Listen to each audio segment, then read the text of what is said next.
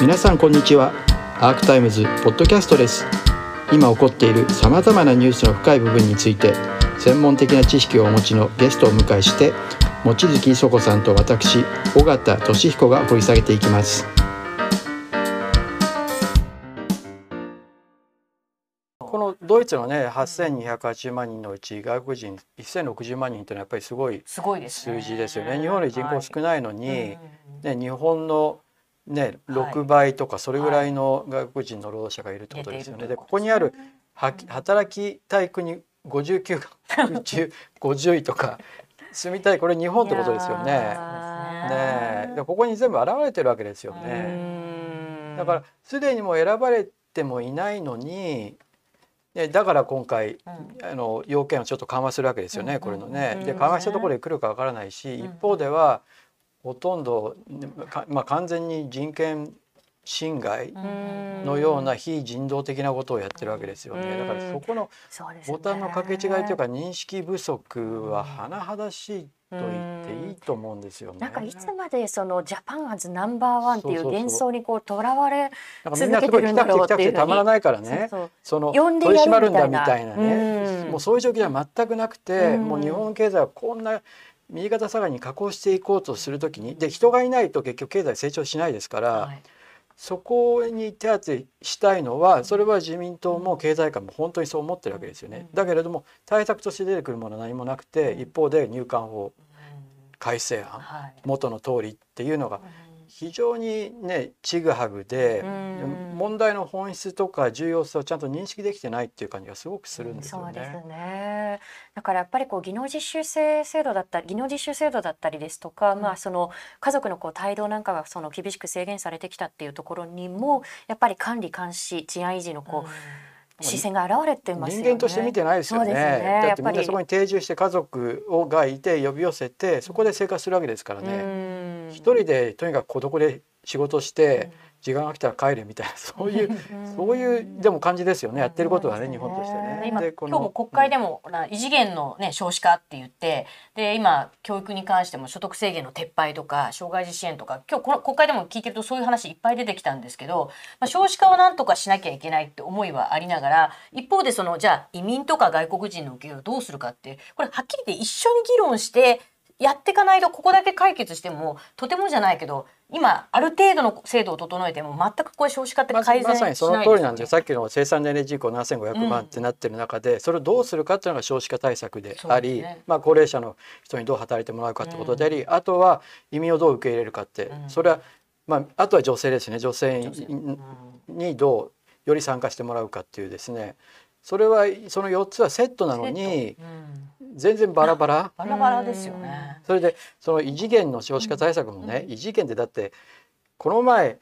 予算を出したばっかりで、いきあの閣議決定したばっかりで来年度予算をその予算を今の通常国会に出してるわけですよね。そこに入れ込んでないのに なんか なんか空手形とはこのことっていうねそんなに異次元やりたかったらその予算に入れるのが当たり前でしょうと。でもそれを僕はメディアとしてね異次元の少子化対策なんていうふうに報じることがねおかしいと思うんまあ、ですよね。パワーワードを掲げたっていうなんかそれだけはこう成功してる気がしますよね。でもその言葉が通っちゃってるじゃないですか。うん。でも異次元の少子化対策と言いながら来年度予算に全く入ってませんっていうふうにその無責任さを私は報じるべきで、その異次元の少子化対策っていうのだけを先行させるべきでは全くないと思う。それあの鈴木大臣だいぶ噛みついてね聞いてらっしゃいましたよね。あそうそうそうそうれはあそうおかしいんじゃない、空手形じゃないかって言ってましたっけ？空手まあそういうことを言いましたよね。でなんで反論されてましたっけ？鈴木さん。いやでも鈴木大臣のちょっと面白かったのはあのちょっとやり取りをしてたらそれはまあ時間がかかるものだからって いうふうに言うんでだったら今打ち出すんだったら去年の段階から議論しておけばよかったってことですかって聞いたらまあそうだねみたいな。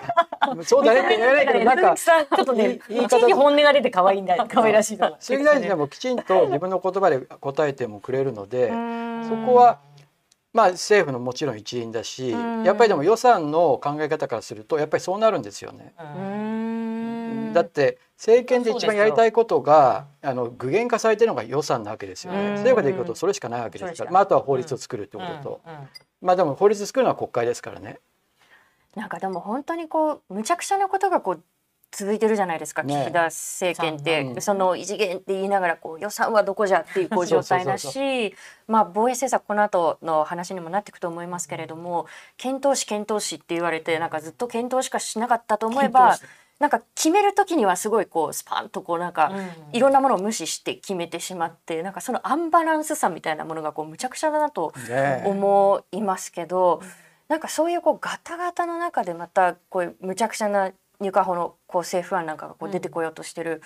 わけですよね。うん。だからなんか安倍政権よりもこう強引なんじゃない？っていうふうに。考えてないですよね多分うん。ね。でおそらく、まあ、これは友田が言ってましたっけ？え星さんか。いわゆるその側近官僚もしくは元官僚の言いなりみたいなところがあって例えば島田秘書官という経産省の事務次官出身の人がいれば、まあ、原発再稼働新規原発開発みたいなことを打ち出したりそれから定年延長みたいなことを言言ったりそれからまあ法務官僚がそばにいればあれだけね、えっと、一昨年大騒ぎになって廃案になったにもかかわらず、ん。まあ、入管法改正法案提出へだし学術会議に至っても、まあ、菅さん安倍さんっていうコンビで引き継がれてあの、ね、任命拒否ってやったんだろうなと。まあさすがに宏池会の岸田さんは揺り戻すんじゃないかと思ってたら、まあ、さらにこれに手を入れるような改正法案を出しましょうって。これはもう完全に、まあ、内閣府というよりも自民党が。介入を具体的に具現化する方だからよより悪い。うんますよ。でもなんかこれな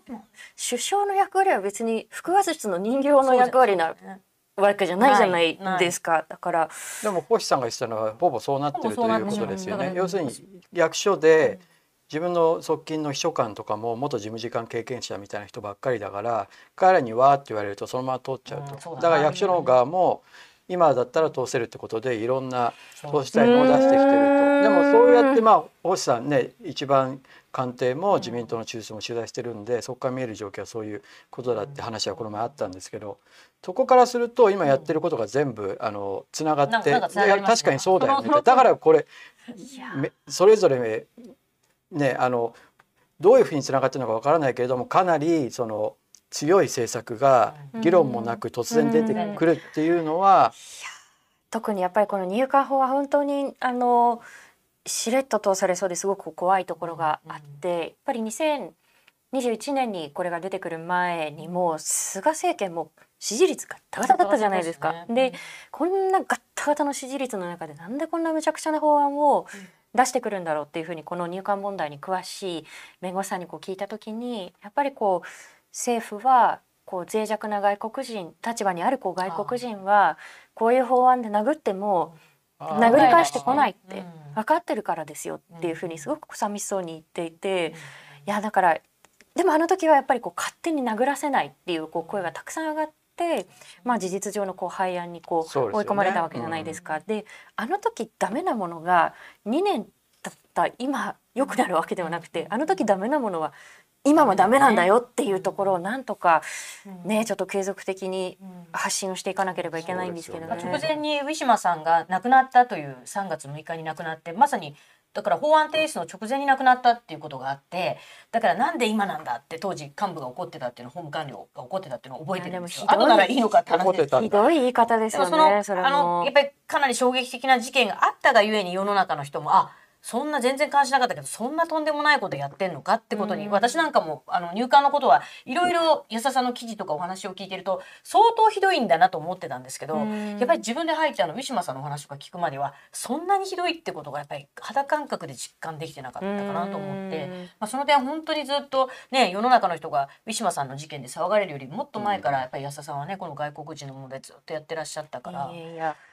いやでもやっぱりあのウィシュマさんのこう事件に関しても結局その根本的な解決とか真相究明っていうのはまだ進んでないわけですよね。だからなんかあの事件も問われてるのはすごくこうあのシンプルなことだと思っていて、うんうん。こうご遺族として来日されている2人の妹さんがずっと私たちが言ってるのはもう人間を人間として扱ってほしいって、それだけなんですってでもそれが叶わなかったそれがなぜなのかもわからないじゃあなぜ姉は人間として扱われなかったのかってそれを知りたいっていうことが入管の内輪の調査だけではどうしても叶わなかったので裁判に踏み切らざるを得なかったっていうことがあったわけですよね。だからすごく彼女たちはこの2年間非常にこう差別的なあの視線をこう感じてきたんだろうなと思っていて、あの入管に何度も言ってますよね。そのどうして私たちのことをこういうふうな扱いをするんですかって。スリランカが貧しい国なからですかっていうことをこうね再三こう彼女たちは言っていて、まあ入管というこう組織あるいはその対応する関係者の自分たちのことを対等な人間として見ない目線っていうのをずっとこの2年間感じてきたんだろうなっていうことは、まあ、言葉の節々に現れますよね。だからウィシュマさんご自身もそういう対応を受けて亡くなられたわけだし、うんご遺族も同じ対応を受け続けてるってことですよねうん。そうですあおっしゃる通りですね。でで今あのちょっとちょうど昨日指宿弁護団たちが立ち上げたチェンジオルグがまたそれも始まったんで一応刑事事件では不起訴になったんですけれど検察審査会でこれ不起訴不当という、まあ、起訴相当が出なかったんですけどその手前の不起訴不当というものが出てもう一度名古屋地検が、まあ、再捜査ということになってるんですね。でこれまあほとんど今まで刑事でいや今までゼロですね刑事事件でいろんなまあ死亡事件とか傷害事件が起きてるんですけれど入管の中にいる職員が逮捕されたり捕まって起訴されたりってことは一度もないんですねだから、まあ、ぶっちゃけ言いますと入管に入ってた元職員のお話聞いたら、まあ、ほとんど違い保険じゃないけど何やっても捕まらないっていうそういう意識があると。そうだからそういう意味でその中で収容している人たちにあ何をやっても自分たちは所詮、まあ、捕まることはないんだという、まあ、その妙な安心感があるって言ってたんですね。うんでそれはもうともすればこういろんな方がねまあ、民間団体がですから昨年もあの末に1人亡くなったんで今確か25人ぐらい収容中に亡くなったり自殺者っていうのはいるんですけれどその方たちが亡くなったところで、まあ、逮捕者も、えーまあ、有罪になった方も出てないと。だから、まあ、今回こそはやはりこれまあ密室の行為じゃないんですけどね。1月から3月にかけてもう嘔吐はするわ。血を吐くわとても食べれる状態じゃないうん。状況。がずっとでまあ続いてね。血液検査のこうあの、はい。結果だってここにもスライドにも出てますけれれど飢餓状態だったしでも不起訴になった時嫌疑なしで不起訴になってますからねあの時。そうか。嫌疑なし。その時は嫌疑なし。嫌疑なし。ご著書にもねこのご遺族がなぜ不起訴なんですかっていうふうに聞かれてね言葉が出なかったっていうのはそうですね。ね安田さんのに出てきますよね。まあ、あの刑事責任だけではなくってその、まあ、民事的なこう責任も実は死亡ケースに関してはこうほとんど問われてこなかったわけですよね。あの2014年にその牛久の入管の収容施設でカメルーン、あのカメルーンのね。国籍のこう男性が7時間近くもう床の上をこうもうのたうち回りながら、こう「I'm dying 死にそうだ、うん。水水」っていうふうにこうのたうち回りながらこうあの苦しんだんですけれどそれをこうまあ監視カメラの映像であの監視していた職員はそこの日誌に「異常なし」って書いてるんですよね。で結局その方はこう亡くなってでその裁判ではビデオが出てきてるからうん。こうして中で何が起きたのかっていうことが明るみになり去年ですよね判決はい。がこう出されたのが。それがまあ入管の収容施設内でまあ人がこう亡くなったっていうことであの、まあ、その責任が問われた初めてのこうケースっていうことに、まあ民事ですけれどねこうなってい。った、え逆にそれまで問われてこなかった、刑事でも、あるいはその民事のこう訴訟でもこう十分に問われてこなかったっていうところでまさに磯子さんが今おっしゃったみたいにあ何やっても大丈夫だよねっていうところにこうつながってたかもしれないですね。だから多分このウィシュマさんのことがあってメディアも本当にあの安田さんはじめ多くのフリーランスの方でこの問題に関心ある人がこのことを報じてましたし、まあ、NHK とか TBS もすごいよくやってたんで、うん。あの世の中の人があこうやって外国人に対する弾圧とか人権侵害やってるんだなってことがだんだんまあ広く認知されるようになって結果としてまあおそらく今までね民事でどんなに損害賠償を遺族が訴えても認められなかったのが、まあ、認められるようになったっていうのもこれも、まあ、裁判所のか空気も少しはね少しは変わってきたっていうのはあるんですけれどでもねそこすごい大事なポイントで、いや今お聞きしててこうやってビデオが残っていて、うん。人が死んでいく様子が映っていてっていうと私もアメリカで取材が長いので、うん。今アメリカでもすごいメンフィスの事件で問題になってますけれども、警官によるその暴行で死ぬっていうのは、うん。でもアメリカでは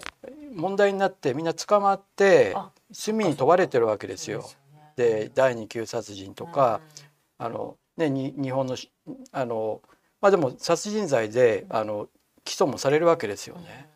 だからそういう仕組みはあるわけですよ。あの構造的なやっぱり人種差別ではありますけどね。日本の場合もこれ明らかにビデオが残ってるわけだからやっぱりそういうところに踏み込む必要がありますよね。うん。だから入管の私物ではないですからねねこうビデオは。やっぱり、まあ、ご遺族もこう多くの方々の目で検証してほしいっていうふうに再三ね訴えてきましたけれど、私たちにこう知る権利がこう市民にもこうあるしだからなんかなんでそれをこう私物のように扱ってるんですかっていうなんかそういうこう情報開示とか透明性とかなんかこう民主主義のこう根本みたいなものが、まあ、このケースから問われてるような気がしますよね。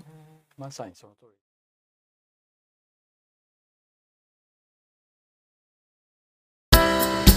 アークタイムズポッドキャスト